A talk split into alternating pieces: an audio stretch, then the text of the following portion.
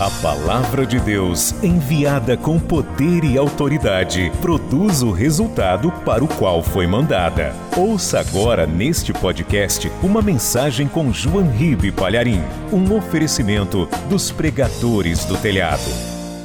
Então, ainda de pé, pegue a palavra de Deus. Primeiro livro de Reis, capítulo 19, versículo 4. Primeiro livro de Reis, capítulo 19, versículo 4. Achou? Tem alguém perto de você sem a palavra? Tem uma multidão lá do lado de fora. Vê se tem alguém perto de você sem a palavra de Deus. O povo lá está acompanhando pelo telão também. Está escrito o seguinte, preste atenção. E Elias se foi ao deserto, caminho de um dia e veio e se assentou debaixo de um zimbro, e pediu em seu ânimo a morte, e disse: Já basta, ó Senhor, toma agora a minha vida, pois não sou melhor do que os meus pais. E deitou-se e dormiu debaixo de um zimbro. E eis que então um anjo o tocou e lhe disse: Levanta-te e come. E olhou e eis que à sua cabeceira estava um pão cozido sobre as brasas e uma botija de água. E comeu e bebeu e tornou a deitar-se. Eu vou ler de novo. E ele se foi ao deserto caminho de um dia, e veio e se assentou debaixo de um zimbro, e pediu em seu ânimo a morte, e disse: Já basta, ó Senhor Toma agora a minha vida, pois não sou melhor do que meus pais. E deitou-se e dormiu debaixo de um zimbro. E eis que então um anjo tocou e lhe disse: Levanta-te e come.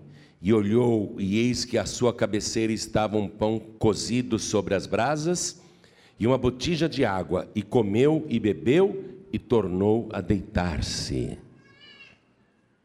Eu vou reler e você repete comigo só o versículo 4. Tá? Só o versículo 4. Vamos lá. E Elias se foi. Bem alto. E Elias se foi ao deserto, caminho de um dia, e veio e se assentou debaixo de um zimbro e pediu em seu ânimo a morte e disse: já basta. Ó Senhor, toma agora a minha vida, pois não sou melhor do que meus pais. Amém? Você acredita na palavra de Deus? Você acredita que Elias realmente fez isso, fez esta oração pedindo para morrer? Quem acredita que ele orou pedindo para morrer? É verdade, ele orou pedindo para morrer. Claro que esta oração não foi atendida. Porque nem tudo que a gente pede, Deus dá, e nesse caso é ótimo que Ele não dê, né? Se Deus fosse dar tudo que a gente pede, a nossa vida seria uma confusão. O que a gente fala de bobagem, o que a gente diz de besteira, o que a gente blasfema. Elias está profundamente deprimido e pede a morte. Como se a morte fosse resolver, como se depois da morte não houvesse angústia e depressão. Pelo contrário, depois da morte é possível choro e ranger dos dentes. Atenção, você que pensa em suicídio. Ah, quero morrer. Oh, Deus, leva minha alma, tira minha vida. Por que você quer morrer? Ah, porque minha vida é uma porcaria, minha vida é uma droga. A pessoa, ela pensa que se ela morrer, do lado de lá vai ser felicidade. E não é assim. É possível que haja choro e ranger dos dentes, muito tormento. A morte não resolve nada, não. Elias, evidentemente, se Deus dissesse: tá bom, vou te matar, vou recolher a tua alma, é evidente que ele seria salvo. É um homem de Deus, não é? Mas mesmo uma pessoa salva, um homem de Deus, uma mulher de Deus, quando faz uma oração contrária à vontade de Deus, ela pode orar com toda a fé do mundo que essa oração não vai ser atendida. Hã? Se você pedir para morrer, você pode orar com toda a fé do mundo, você pode jejuar, orar, que essa oração não vai ser atendida. E para também de ficar orando para o marido morrer, porque ele é alcoólatra. para de ficar orando para tua esposa morrer, porque ela é uma capeta. Hã? Para, não adianta, não vai morrer não. Esse tipo de oração Deus não atende. Você vai morrer quando for tua hora. Teu marido vai morrer quando for a hora dele, a tua esposa vai morrer quando for a hora dela. Tá certo? A gente não pode orar para os outros morrerem. Elias tem muita fé, hein? Tem muita fé, muita. E orou com sinceridade de coração aqui. Claro que esta oração não foi atendida. Ainda bem, ainda bem. Ainda bem que Deus não atende essas orações descabeçadas que a gente faz, não é? Essas orações sem sentido, essas orações de desânimo, de abatimento. Ainda bem que Deus não atende. De um modo geral, tudo que você fala em oração, quando você está abatido, abatida, desejando coisas que não são boas, isso daí Deus não toma nem conhecimento. Então não perde tempo com esse tipo de oração. Mas nós vamos aprender muita coisa agora com Elias. Amém? Então você crê que Elias orou pedindo a morte? Todos creem? Claro que sim, não precisa ter medo de responder, ele orou mesmo, está aqui, ó. Acabei de ler para você. Mas vamos ver o que vai acontecer. Quero que você desocupe as tuas mãos e dê para esta palavra a melhor salva de palmas já ouvida em Salvador, já ouvida na Bahia. Vamos fazer estas palmas serem ouvidas lá em Portugal. Vamos fazer essas palmas serem ouvidas lá em Moçambique, em Angola, Cabo Verde, Tomé e Príncipe, Timor-Leste, Macau. Vamos fazer essas palmas serem ouvidas em toda a terra. Melhor ainda, vamos fazer essas palmas serem ouvidas no céu. Oh glória, aplaude, aplaude da glória, continua, continua. Você que está nos ouvindo à distância, junte-se a nós agora aqui em Salvador. Glorifique a Deus conosco. Onde você estiver, dá glória, glória, glória. Não pare, continua. Meu Deus, olha que coisa linda. Um número incalculável de pessoas em toda parte está te glorificando agora. Pai bendito, localiza cada pessoa que te aplaude e sobre cada uma destas vidas, manda agora a tua bênção, a tua virtude, o teu poder. Pai querido, esta multidão veio para ouvir a tua palavra. Quem ligou o rádio, ligou a TV, quer ouvir o Senhor falar.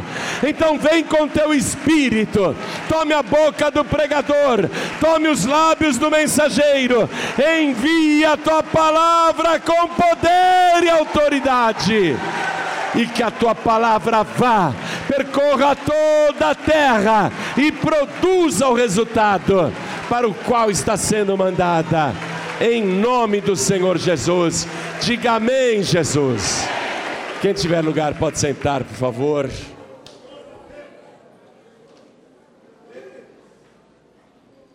É interessante como Elias foi de um extremo para o outro. Ele era um homem 8 e 80. Ou é 8 ou é 80.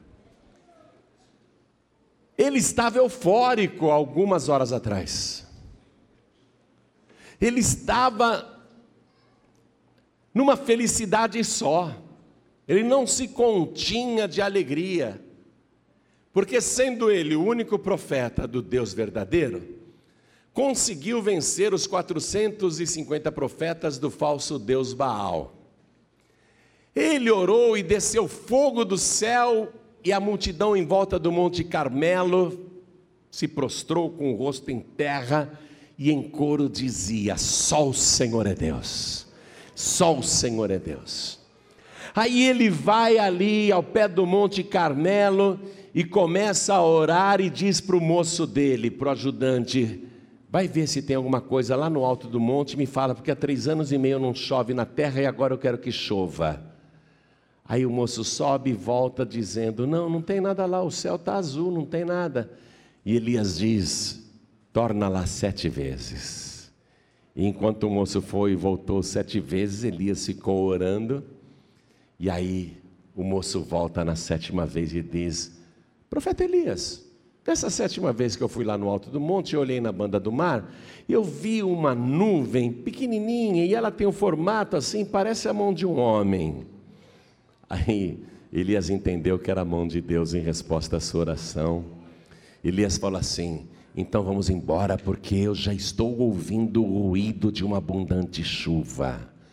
Não tinha dado um trovão, não tinha tido um relâmpago, só tinha uma nuvenzinha desse tamanho no céu mas ele já estava ouvindo pela fé o ruído da trovoada, o ruído da chuva caindo. Você vê que homem de fé?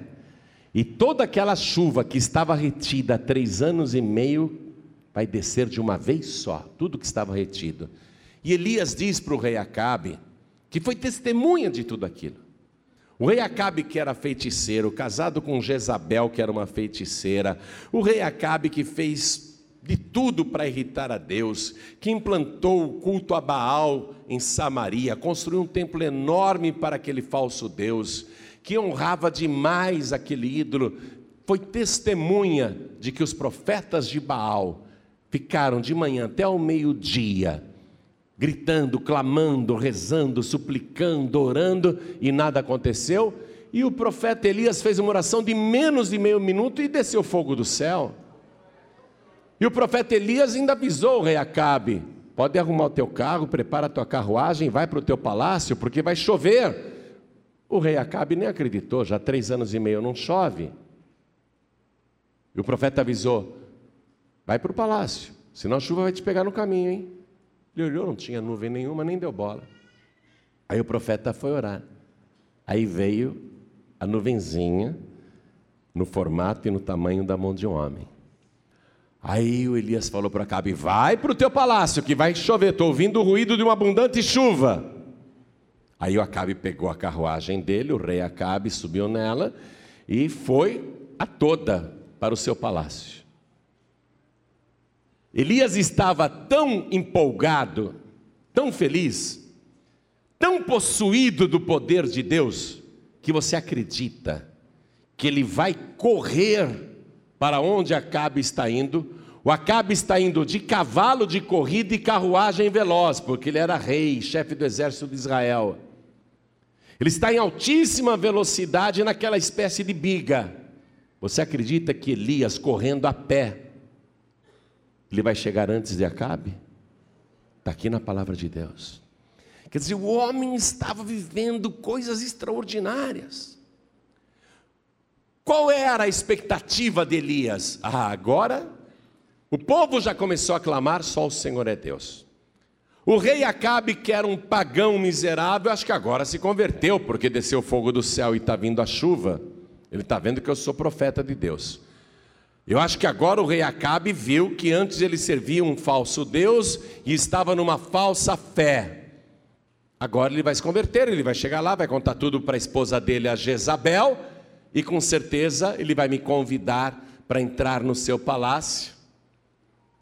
Eu vou ser convidado para um jantar de honra, porque eu acabei com a crise de uma vez só. Eu resolvi um problema que durava três anos e meio. Com certeza eu vou ser muito honrado lá no palácio. Por isso que ele correu para onde Acabe estava indo e chegou até antes do Acabe. Só que ele chega lá e fica esperando do lado de fora. E o Acabe entra e fala para a esposa dele, aquela endemoniada da Jezabel: Você não sabe o que aconteceu. Aí ele conta tudo. E mais, o Elias, junto com a multidão, pegou os 450 profetas de Baal, da tua religião, e ele matou a todos, porque o Elias dizia assim: Vocês mataram os profetas de Deus e agora eu mato vocês, olho por olho. Na época era olho por olho mesmo. Os profetas de Baal tinham matado os profetas de Deus, então Elias se sentiu no direito de retribuir. E Deus não condenou Elias, não, porque a lei era olho por olho mesmo. E Acabe conta tudo isso para Jezabel. A Jezabel, ao invés de falar, é mesmo, mas me conta, desceu fogo do céu? Você viu? Ao invés dela ficar impressionada, ao invés dela acreditar na pregação que o Acabe estava fazendo para ela, ao invés dela se converter, ao invés dela perguntar: e essa chuva? Ah, é porque ele orou. ao invés dela ficar interessada, poxa, mas esse Elias é fora de série mesmo. Eu, eu gostaria de conversar com ele pessoalmente. Eu quero conhecer esse homem extraordinário. Não seria essa a atitude de uma pessoa que tem o coração aberto e que busca verdadeiramente a Deus? Só que uma pessoa que não serve a Deus, não busca a Deus e nem tem o coração aberto para as coisas de Deus, não pensa desse jeito não. Pode Jesus Cristo pregar o Evangelho para ela, a pessoa não acredita. A pessoa que tem o coração fechado para as coisas de Deus, pode o próprio Senhor pregar para ela, ela não acredita. Se a pessoa acredita em reencarnação, em Allan Kardec, etc., se Jesus Cristo chegar pessoalmente e falar, eu sou a ressurreição e a vida, a pessoa vai continuar acreditando no Kardec, porque o coração dela é um coração fechado para as coisas de Deus. E quando Acabe falou tudo isso para Jezabel, nenhuma palavra entrou no seu coração. Ela não creu no Deus de Elias, e o nome Elias significa o Senhor é Deus. Ela não creu, minha gente. Pelo contrário, ela chamou um mensageiro e disse assim: avisa esse Elias que está lá do lado de fora, vai lá falar com ele. Diga que amanhã, a esta hora, ele também será morto. Junto com os profetas de Baal que ele assassinou, ele vai fazer companhia, o seu cadáver fará companhia para os profetas de Baal que ele matou. A Jezabel mandou dizer isso. Ao invés de dizer, vem cá, me conta, como é que é, como é que é o teu Deus? Como é que é esse negócio de orar e descer fogo do céu? Como é que é esse negócio de orar e a chuva descer?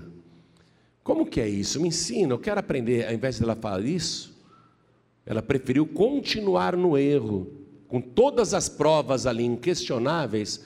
Ela preferiu, inclusive, perseguir e ameaçar o homem de Deus. E Elias está lá do lado de fora, achando ainda que será honrado. Ele estava nessa expectativa. Aí vem o mensageiro e diz: Olha, a Jezabel mandou te dizer que os deuses dela façam com ela muito pior se amanhã, a esta hora, você não estiver morto como os profetas de Baal estão mortos. Marcou até a hora para ele morrer. Amanhã, a esta hora, ela disse que você estará morto. Ela marcou a hora para Elias morrer. O Elias devia ter falado: pode vir quente que eu estou fervendo. O Elias, ao invés disso, titubeou, porque foi um choque para ele. Como é que é? Não entendi. Não, ela disse que amanhã, a esta hora, você estará morto. Ela vai te matar.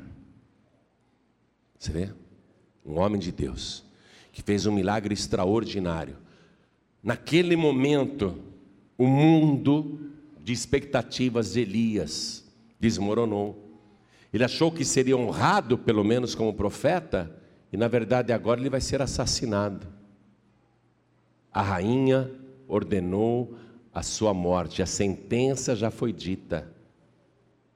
Ele ficou apavorado, ele tremeu, às vezes você está tendo vitórias, vitórias, vitórias, vitórias, vitórias, e chega uma só má notícia, e você resolve dar crédito para a má notícia. Você tem recebido bênçãos, tem vivido coisas extraordinárias com Deus, aí uma coisinha só que parece que deu errado, uma coisinha só que não está de acordo com o que você imaginava, e você já fica com o teu ânimo abatido. Tudo bem. Aconteceu com Elias? Pode acontecer comigo, pode acontecer com qualquer pessoa. E é bom a gente saber o que aconteceu com Elias, porque mostra que Elias não era um superman, ele era um homem igual a nós. A palavra diz isso, sujeito às mesmas paixões, às mesmas fraquezas. O que significa que qualquer pessoa normal pode viver os mesmos milagres extraordinários que Elias vivia não é? É bom a gente saber que Elias era um ser humano falível como nós, uma pessoa que também se abalava como nós. porque ele fazia coisas extraordinárias. Significa então que ao mesmo tempo que nós somos parecidos nas fraquezas, também somos parecidos nas grandezas, não é? Mas Elias, naquele momento, foi abalado. E ele foge, amados. Ele foge, ele sai dali do vale de Gisrael e ele vai até Berseba. Ele corre, ele foge dali porque ele tem medo. Ele foge porque ele não quer ser morto. E ele vai até Berseba, deixa lá aquele moço, sabe aquele moço que subiu no Monte Carmelo sete vezes? Ele fala: Fica aqui, porque eu vou continuar meu caminho. Ele deixa o moço lá em Berseba e ele vai. Ele vai caminho de um dia. Ele sai de Berseba, ele vai caminho de um dia, vai lá no deserto. Vai lá no deserto, caminho de um dia. Cansado, abatido, triste, desanimado. Você vê? Há poucas horas ele estava festejando. Agora ele está deprimido, arrasado. Olha que mudança de humor. Olha que mudança de expectativa. De repente, para ele, tudo acabou. E ele vai para o deserto para se esconder e, ao mesmo tempo, para fugir, para se esconder, para ficar sozinho.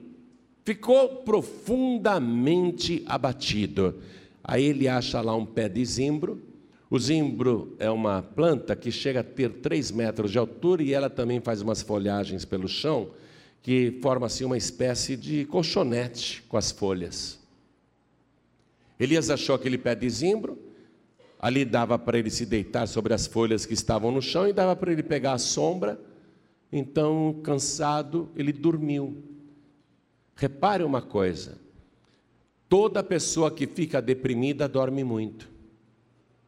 Pode reparar. Toda pessoa triste não quer sair do quarto. Fica só na cama.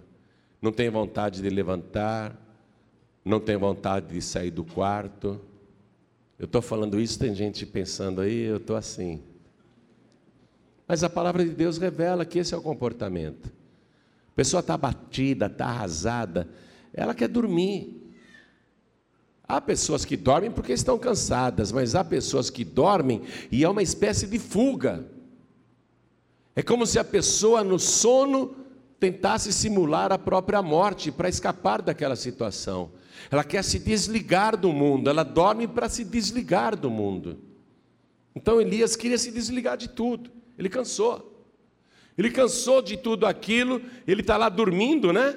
Ele está lá dormindo debaixo daquele pé de zimbro, ele está arrasado, está chateado. Agora, vamos ver aqui as coisas que vão acontecer com ele. Elias, esse homem que era um super vencedor, agora se comporta como se fosse um super derrotado. E eu li para você aqui no capítulo 19, eu li do versículo 4 em diante, que ele fez esta oração. Ele diz: já basta, chega. Eu não sei que idade que ele tinha. A palavra de Deus não revela a idade dele aqui.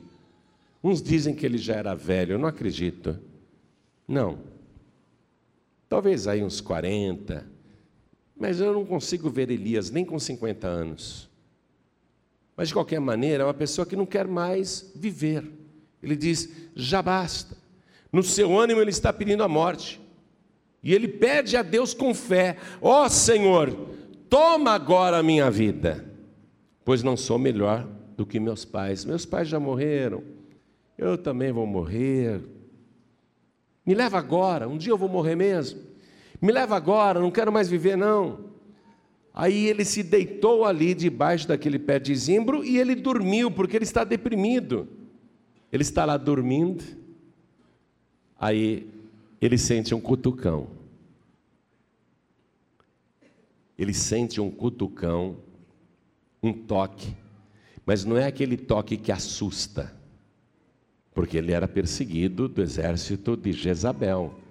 Ele podia interpretar que aquele toque fossem os guardas daquela rainha má. Mas ele sente que é um toque diferente. Ele sente que é um toque gostoso. Vou te falar uma coisa. Promete não ficar com inveja? Várias e várias e várias vezes acontece de eu estar deitado assim, dormindo, aí eu sinto um toque suave, gostoso, amoroso. Uma vez eu pensei que era minha esposa, sabe? Que a bichinha é amorosa mesmo. Aquele toque amoroso assim, até pensei que era minha esposa, mas eu olhei do lado, ela estava deitada. Falei, ué. Aí não vi ninguém. Falei, ah, é para eu levantar e orar. Então deixa eu orar. Mas várias vezes, várias vezes, várias vezes, eu sei como que é esse toque. Ele não assusta. E acorda, viu? Você pode estar dormindo profundamente, você acorda. É um toque muito bom. É um toque gostoso, é um toque amoroso, é suave. Aí o Elias sentiu esse toque, e era um anjo do Senhor, só que ele viu. E o anjo disse para ele: Levanta-te e come. Levanta-te e come. Está aí desanimado. Sabe o teu filho que não sai da cama e a senhora tenta tirar ele da cama e ele não sai? Você sabe do que eu estou falando, né? Sabe quando você quer tirar uma pessoa da cama e ela não levanta nem para comer? Você chama, chama, chama e ela não vem? Com aquele toque e com esta ordem, ó o que Elias fez, ele olhou. E eis que a sua cabeceira estava um pão cozido sobre as brasas e uma botija de água. E comeu e bebeu, e sabe o que ele fez? Tornou a deitar-se. Por quê? Porque ele está deprimido. Pessoa, quando está deprimida, ela não quer sair da cama, ela só quer ficar deitada. Eu não vou perguntar quantas pessoas estão vivendo esse problema, mas eu sei que muitas aqui estão vivendo dessa maneira. Pessoas que já tiveram muitas vitórias com Deus, hoje estão assim, no maior desânimo. A palavra falando com você aqui, ó. Deus insiste, versículo 7, é por isso que eu estou pregando. Você não pode continuar nessa vida, deitado, deitada, desanimado, desanimada, querendo morrer, a gente tem que insistir, o anjo insistiu. Versículo 7. E o anjo do Senhor tornou segunda vez e o tocou, e disse: Levanta-te e come, porque muito comprido te será o caminho. Igreja, tem um caminho comprido para a gente seguir agora. Tem um caminho comprido, um caminho cheio de armadilhas, um caminho cheio de perigos e obstáculos. E o Senhor Deus, não um anjo, o próprio Deus, através do Espírito Santo, hoje está tocando suavemente no teu coração e dizendo para você comer esta palavra e beber esta água da vida que está vindo diretamente debaixo do trono de Deus. Beba desta água, porque o caminho é longo tem muitos perigos, mas não tenha medo, porque eu sou contigo, diz o Senhor. Deus está te garantindo isso. Se eu estou te dando o alimento, o pão, água, se eu estou mandando você se levantar, e mandando você seguir em frente, porque o caminho é comprido, é porque eu não quero que você desista, diz o Senhor. Não é ainda o teu tempo de morrer, a tua hora não é chegada. Antes que eu te tome desta terra, eu farei coisas extraordinárias na tua vida. Teus familiares se converterão, a tua casa será uma bênção. Você vai ver o fruto da tua fé, o resultado de me servir, porque eu sou o Senhor teu Deus que falo contigo. Levanta-te. Teu caminho é muito longo. Há uma grande caminhada pela frente. E Elias então se levantou e olha que coisa extraordinária. Primeiro livro de Reis, capítulo 19, versículo 8. Levantou-se, pois, e comeu e bebeu, e com a força daquela comida caminhou quarenta dias e quarenta noites até Horebe, o monte de Deus. Quando a gente sai de Israel e vai para o Monte Horebe, nós vamos de ônibus. Num deserto sem fim, que só tem uma estrada no caminho. Só uma estradinha asfaltada. Para todo lado que você olha, só pedra, pedra, pedra, pedra e montanha e pedra, montanha e sem água. De ônibus é uma viagem cansativa. Só que ele está saindo de Berseba, que fica lá perto do Mar Morto, e está indo para o sul de Israel. Ele atravessa a fronteira porque o Monte Horebe fica no Egito, o Monte Sinai, que esse é o seu nome também, fica no Egito. E ele vai até o Monte Horebe. Minha gente, é uma distância extraordinária. Esse homem fez a pé, com apenas uma refeição. Só que a direção foi ele que quis, ele quis ir lá para o Monte Horebe. Ele decidiu ir para o Monte Horebe. Porque o que, que ele queria? Ele queria ter um contato maior com Deus, porque ele estava precisando. Olha, quando você se sentir triste, vazio, vazia, sem vontade de fazer nada, não fique em casa não. Vem aqui nesta igreja. Aqui é o Monte Oreb de Deus. Aqui o teu Deus vai falar contigo, ele vai renovar tuas forças. Olha que coisa linda que vai acontecer com Elias lá no Monte Oreb. Extraordinário. Ele andou cerca de 320 quilômetros, minha gente, a pé com apenas uma refeição e com aquela botija de água que ele bebeu.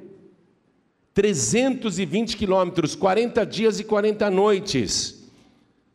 E diz aqui, versículo 9: E no Monte Horebe, o monte de Deus, ele entrou numa caverna e passou ali a noite. E eis que a palavra do Senhor veio a ele e lhe disse: Que fazes aqui, Elias? Reparou que lá em Berseba foi um anjo que falou com ele? Reparou que agora não tem anjo, é só a palavra? Reparou que agora você não está vendo nenhum anjo, mas a palavra de Deus está falando contigo? Elias, ele ouve a palavra do Senhor e Deus pergunta: O que fazes aqui? Porque é o seguinte: o que está acontecendo com você?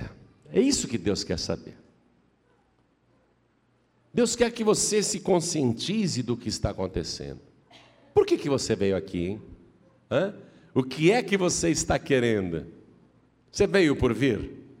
Ah, não diga que veio aqui só para me ver. Muito obrigado, me sinto honrado. Mas bela porcaria. Quem não me viu não perdeu nada. Você sempre ouve a palavra pelo rádio, não precisa me ver, né? Não é isso? Então, Deus está perguntando: você veio aqui, ótimo. E o que é que você está fazendo aqui? Aqui, você veio só para visitar, veio só para conhecer, veio só por curiosidade, veio só para ganhar um livro. É, o que é que você veio fazer aqui?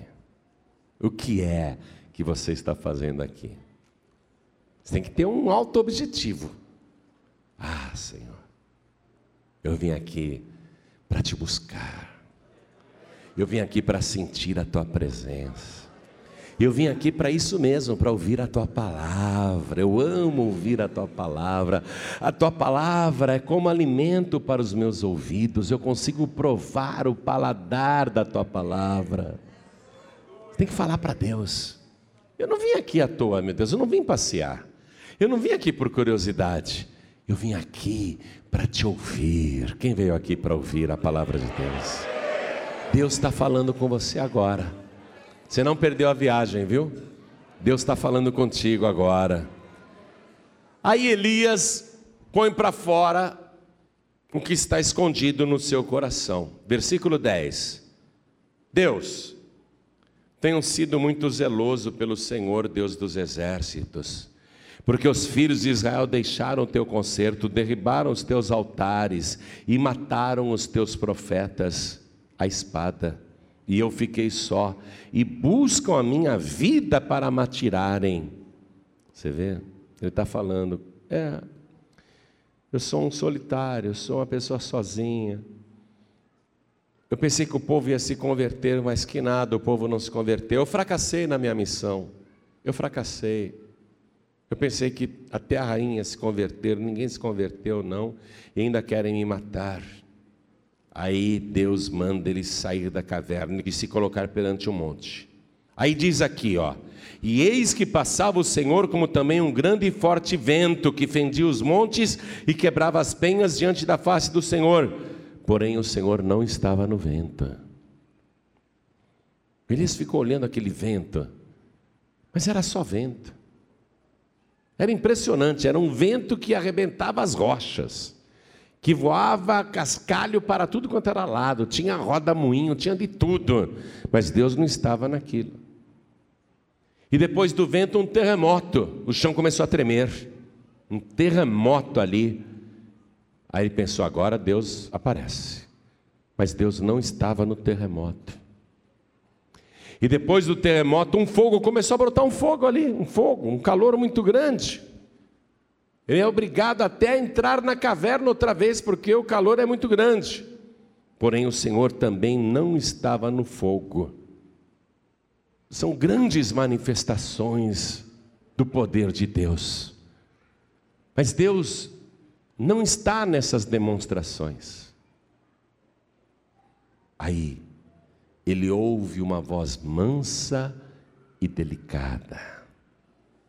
E depois do fogo, uma voz mansa e delicada. Essa voz mansa e delicada, eu já ouvi também, eu sei como ela é, é demais.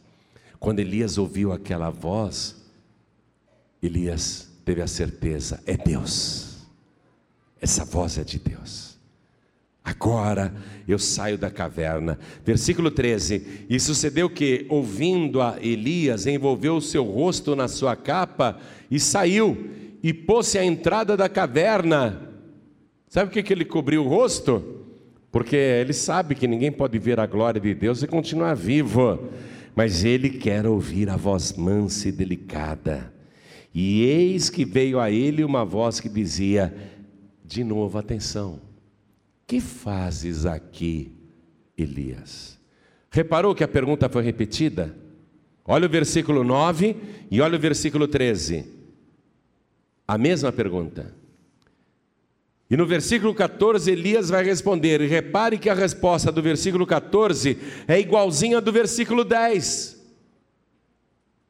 É a mesma resposta. Será que Elias não tinha ouvido a pergunta? Ouviu. Precisava ouvir duas vezes? E Deus tinha ouvido a primeira resposta, precisaria ouvir de novo a mesma? O que é que Deus está querendo despertar em Elias?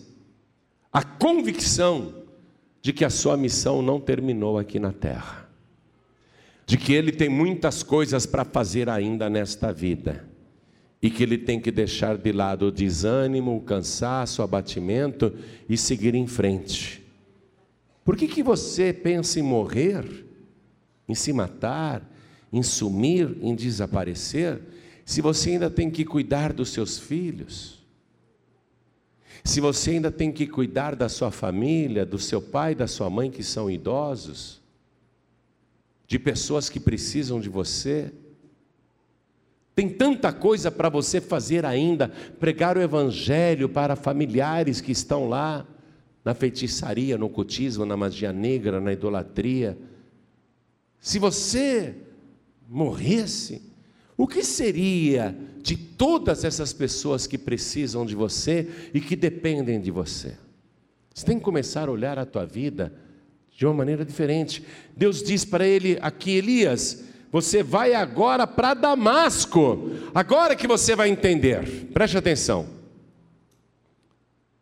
Você foi para o Egito, Elias? Tudo bem, foi lá no Monte Oreb. Mas eu mandei você ir para o Egito? Eu falei para você ir lá, Elias? Não, Elias. Você saiu da minha direção. Ó, oh, você que saiu da igreja e foi para o mundo. Você que andou tomando decisões por vontade própria, por causa disso você está nessa depressão. Quando a gente sai da direção de Deus, a nossa vida fica possuída por tristezas. Você pode estar até no lugar mais aprazível, mas o teu coração vai estar triste. Deus está dizendo: você vai para Damasco, olha aqui, ó. Você vai para Damasco, versículo 15. Vai para Damasco. Sabe onde é Damasco? Na Síria.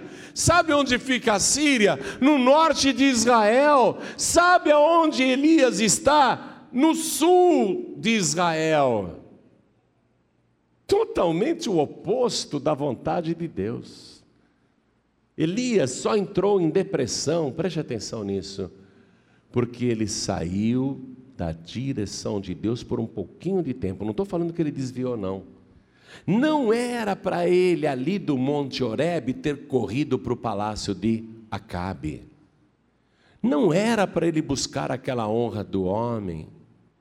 Ele fez algumas coisas por vontade própria e isso acarretou a tristeza e a infelicidade na vida dele, e cada vez ele foi saindo fora, cada vez mais fora da direção e da vontade de Deus. Agora Deus está dizendo: você vai para Damasco.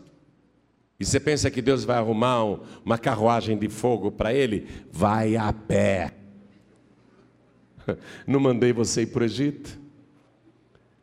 Você vai voltar para a minha direção, você vai fazer isso, isso, isso, isso, e entre outras coisas, você vai preparar o teu sucessor. Ou você acha que você pode sair da minha obra sem preparar alguém para continuar fazendo o que você está fazendo hoje. Às vezes a pessoa está dirigindo um departamento na igreja, um departamento infantil, um coral, um grupo de oração, se desentende e larga o grupo. Que negócio é esse? Ou fica triste e larga o grupo. Que negócio é esse, minha gente? Nós não temos esse direito, a gente tem que continuar sempre em frente. Deus não te chamou para desistir, Deus te chamou para avançar. Você sabe por que, que eu estou aqui hoje em Salvador? Sabe por que, que eu cheguei aqui? Porque no ano de 1995, Deus falou uma coisa para mim e eu acreditei. Só tinha uma igreja da paz e vida, era um fracasso. Deus falou: tira a cantina, tira a lanchonete, pregue a palavra pura, não explore a fé nem a ingenuidade das pessoas, pode falar de dízimos e ofertas e vá em frente, porque eu vou levantar o povo. Então eu só tenho que ir em frente. A minha parte é a mais fácil, e para você Deus está dizendo a mesma coisa. Levanta-te e come esta palavra poderosa que Ele está mandando para a tua vida. Bebe desta fonte da água viva, porque eu sou contigo, diz o Senhor, e não te deixarei e nem te desampararei. Levanta-te, levanta, igreja. Teu caminho é muito longo. Deus vai fazer grandes coisas através da sua vida. Você vai deixar uma marca neste mundo, acredite em mim. Eu não sei quantos anos ainda Jesus vai demorar para voltar, eu sei que ele volta, não sei o dia nem a hora. Pode ser que você consiga até ver os seus netos se casarem. Pode ser que dê tempo para tudo isso. Mas o dia que você não estiver mais neste mundo, você será uma linda história para a tua descendência. Assim como hoje nós falamos de Elias, teus descendentes falarão de você. O meu pai, a minha mãe, ou então o meu avô, a minha avó, homem de Deus, mulher de Deus, enfrentou muitas dificuldades mas nunca desistiu. Ensinou toda a família a servir este Deus maravilhoso que ela servia, que ele servia. É, você vai ser notícia para a tua descendência. Você tem um grande caminho, você é a bênção da tua casa. Você é a bênção da tua parentela.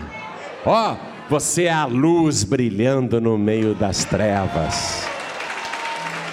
Você é o sal da terra. Você é o tempero da tua casa. Esse tempero baiano, bom, mas um tempero baiano do céu. Você é que vai dar sabor à vida das pessoas que estão à tua volta.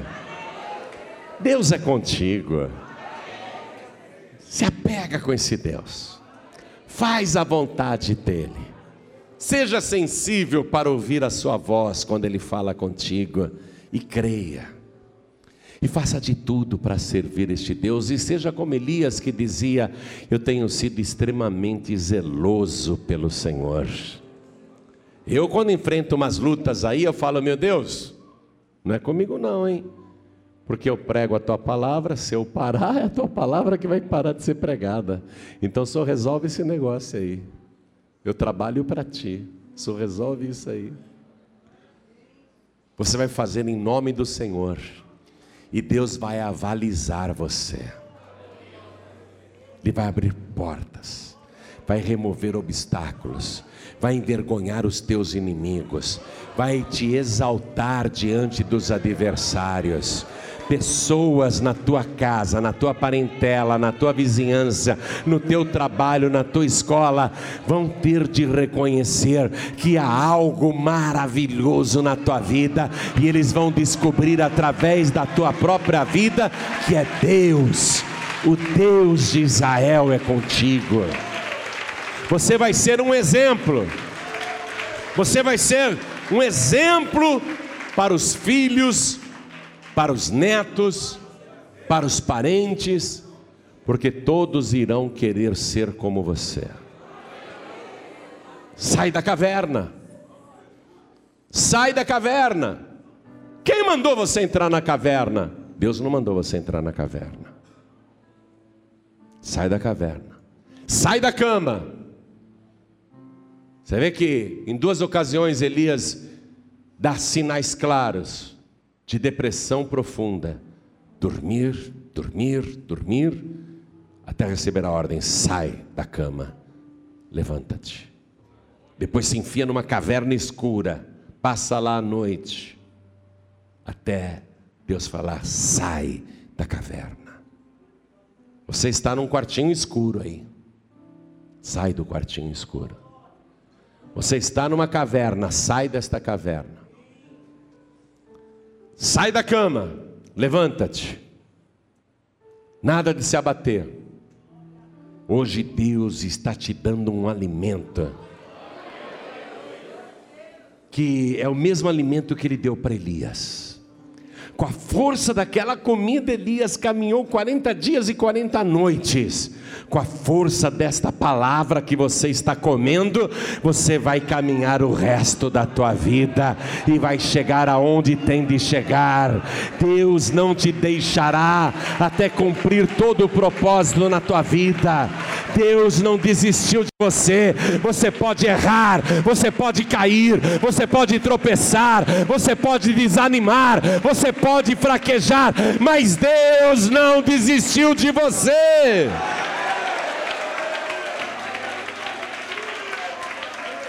Aonde tu estás, Senhor?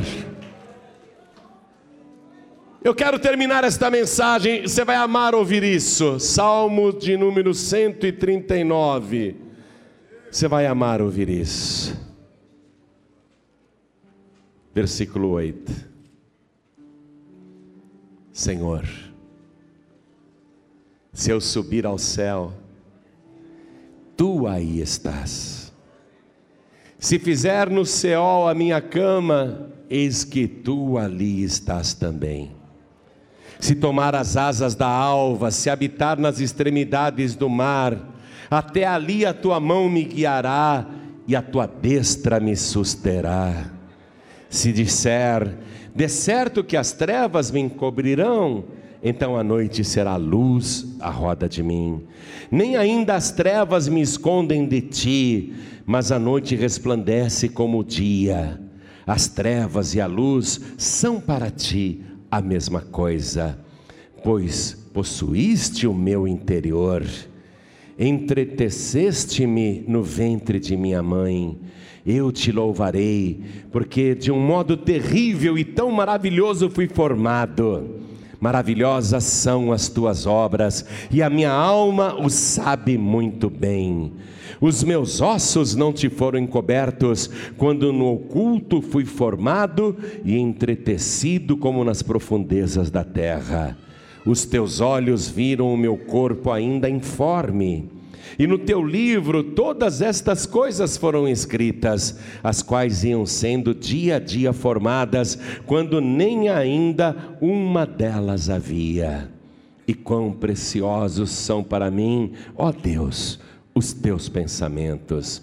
Quão grande é a soma deles, se os contasse, seriam em maior número do que areia quando acordo ainda estou contigo. Oh glória, vamos aplaudir ao nome do Senhor. Enquanto você dorme, Deus é contigo. E quando você abre os olhos, o Senhor ainda está contigo.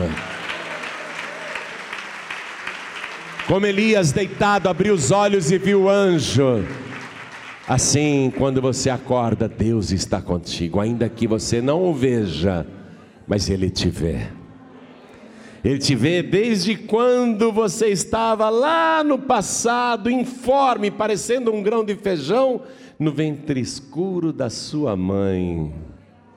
E Ele já te chamava pelo nome, e Ele já te dizia: Tu és meu, tu és minha, e eu tenho um plano na tua vida eu jamais te deixarei. Onde tu estiveres, também estarei eu. Onde deitares, também ali eu estarei. Onde pousares, eu estarei contigo.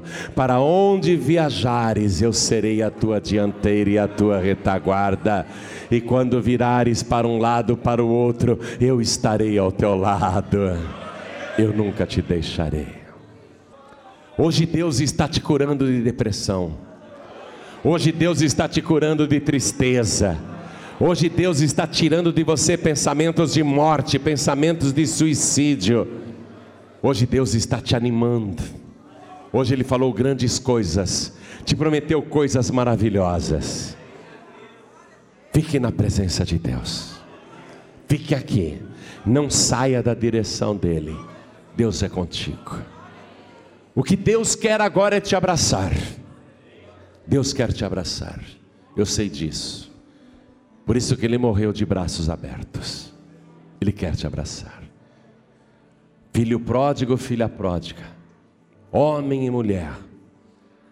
Ainda que você diga, eu sou uma pessoa que não merece, sou uma pessoa indigna, por tudo que eu já fiz de ruim e de errado nesta vida, ainda que você tenha sido a pior pessoa deste mundo, Hoje Deus fez uma declaração de amor para você que é irrecusável.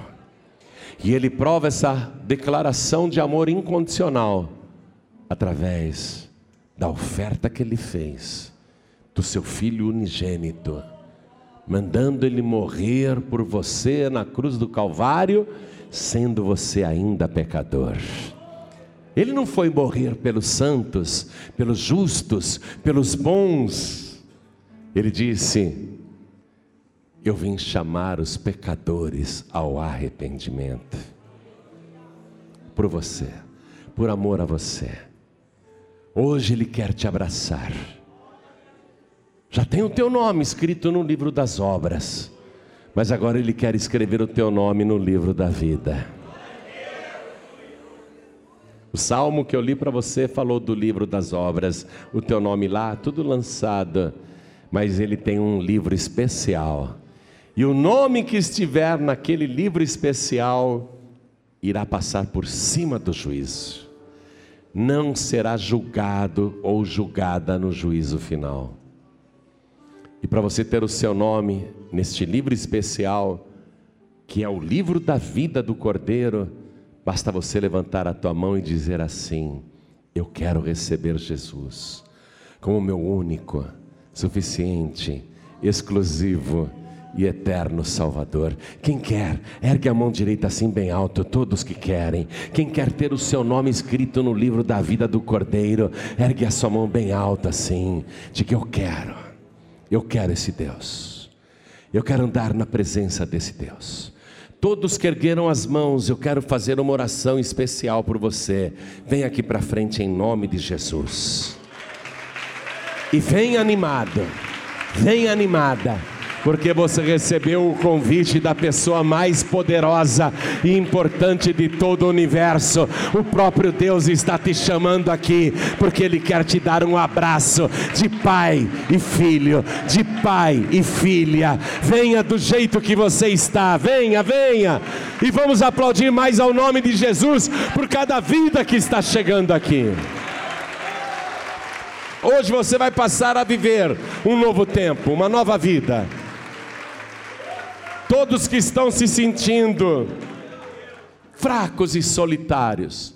Pastor, essa palavra falou tanto comigo porque no meu interior eu me sentia uma pessoa abatida.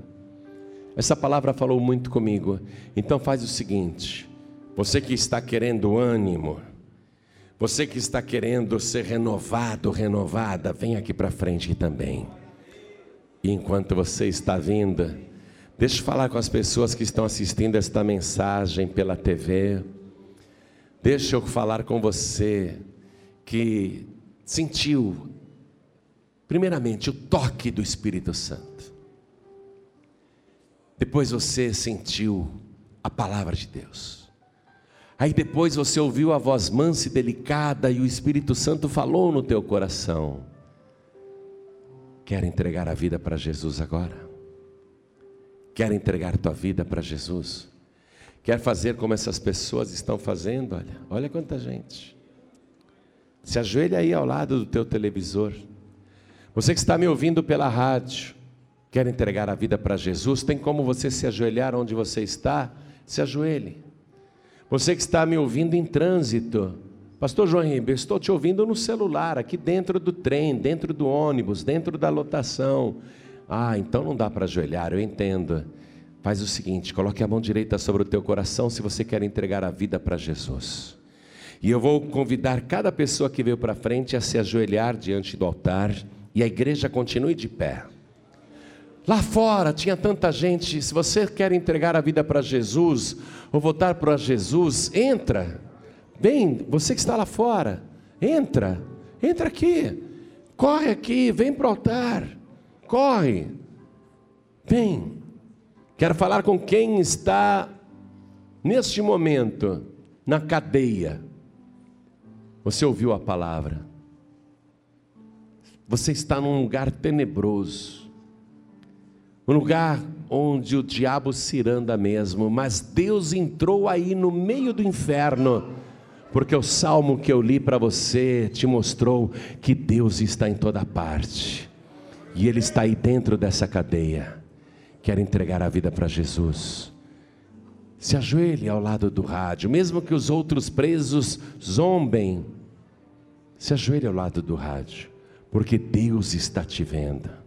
E convido todos os outros presos a não zombarem, pelo contrário, se arrependam também Recebam este amor de Deus, porque esta palavra foi para você também.